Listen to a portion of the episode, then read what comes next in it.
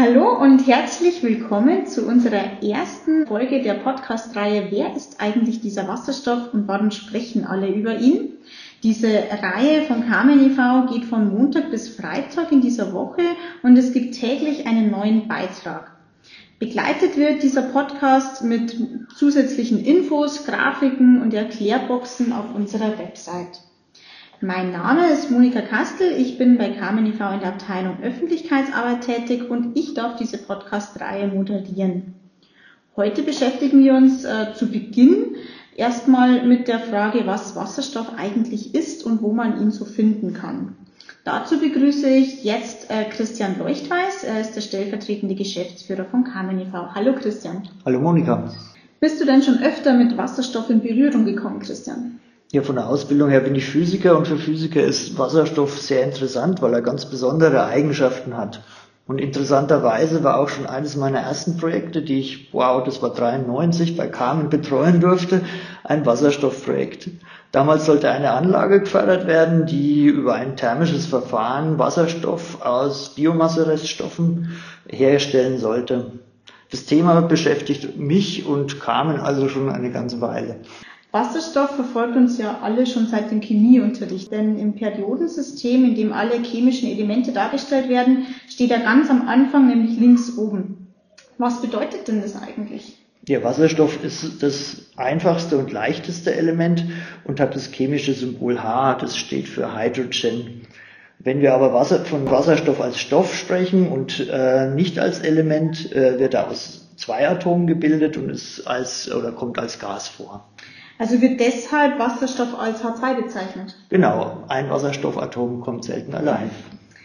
Christian, Wasserstoff ist ja momentan in aller Munde, aber für viele schwer greifbar. Kannst du uns ein wenig weiterhelfen, wo Wasserstoff eigentlich überall vorkommt? Ja, klar, gerne. Also mh, hm, eigentlich kann man sagen, dass Wasserstoff zwar nicht der Stoff ist, aus dem alle Träume sind, aber es ist der Stoff, aus dem das Universum besteht, also größtenteils zumindest.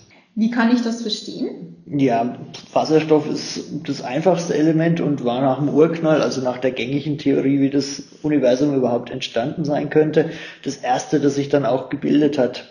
Und alle anderen Elemente sind dann quasi erst aus dem Wasserstoff entstanden. Aber der Urknall ist ja jetzt schon eine Weile her. Christian, wie schaut es denn jetzt aktuell aus? Naja, auch heute noch sicher der Wasserstoff unser Überleben, denn die Sonne besteht fast komplett aus Wasserstoff und ähm, gewinnt daraus die Energie, die sie dann zu uns auf die Erde schickt. Und ganz nebenbei erbrütet sie dann auch noch schwerere Elemente. Und abgesehen von der Sonnenenergie, wie kommt denn eigentlich jeder von uns täglich mit Wasserstoff in Berührung? Ja, Wasserstoff gibt es natürlich nicht nur im fernen Universum, sondern auch hier im Alltag auf der Erde ist er allgegenwärtig.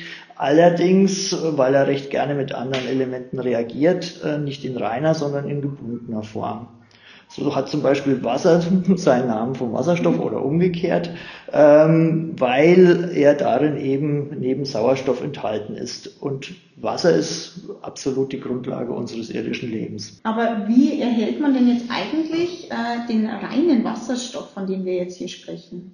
Ja, indem man ihn dann zum Beispiel wieder aus Wasser gewinnt. Das Wasser also mit Hilfe von Energie wieder in seine Bestandteile Wasserstoff und Sauerstoff zerlegt. Das kann man machen, indem man zum Beispiel Strom in das Wasser einleitet. Jetzt sind wir ja schon sehr im Detail. Wie kann ich mir denn in deinem Beispiel den erzeugten Wasserstoff vorstellen? Ja, viel vorstellen kann man sich beim Wasserstoff eigentlich nicht, weil er ein geruchs- und geschmackloses Gas ist. Aber in meinem Beispiel steigt er als Bläschen im Wasser auf. Danke, Christian, für diese erste Erklärung. Eine letzte Frage hätte ich dann allerdings noch. Gibt es denn eigentlich eine Möglichkeit, dass man Wasserstoff sichtbar machen kann? Ja, die gibt's schon, aber weil der Wasserstoff so klein und leicht ist, brauchen wir dafür extrem tiefe Temperaturen, um ihn dann zu verflüssigen. Dann könnten wir ihn auch sehen, so wie man klar, klares Wasser einfach sehen kann. Alles klar. Vielen Dank für diesen ersten Einblick und diese grundlegenden Infos äh, zur Beschaffenheit von Wasserstoff. Danke, dass du dabei warst. Ja, gerne, Monika. Ein Physiker erklärt immer wieder gerne die Welt. Und bei der nächsten Folge fragen wir dann, warum der eigentlich nicht sichtbare Wasserstoff trotzdem grün, blau oder grau sein kann. Dazu spreche ich dann mit meiner Kollegin Jasmin gleich. Für diese Folge und für heute sind wir aber erstmal fertig und ich sage Tschüss bis zur nächsten Folge.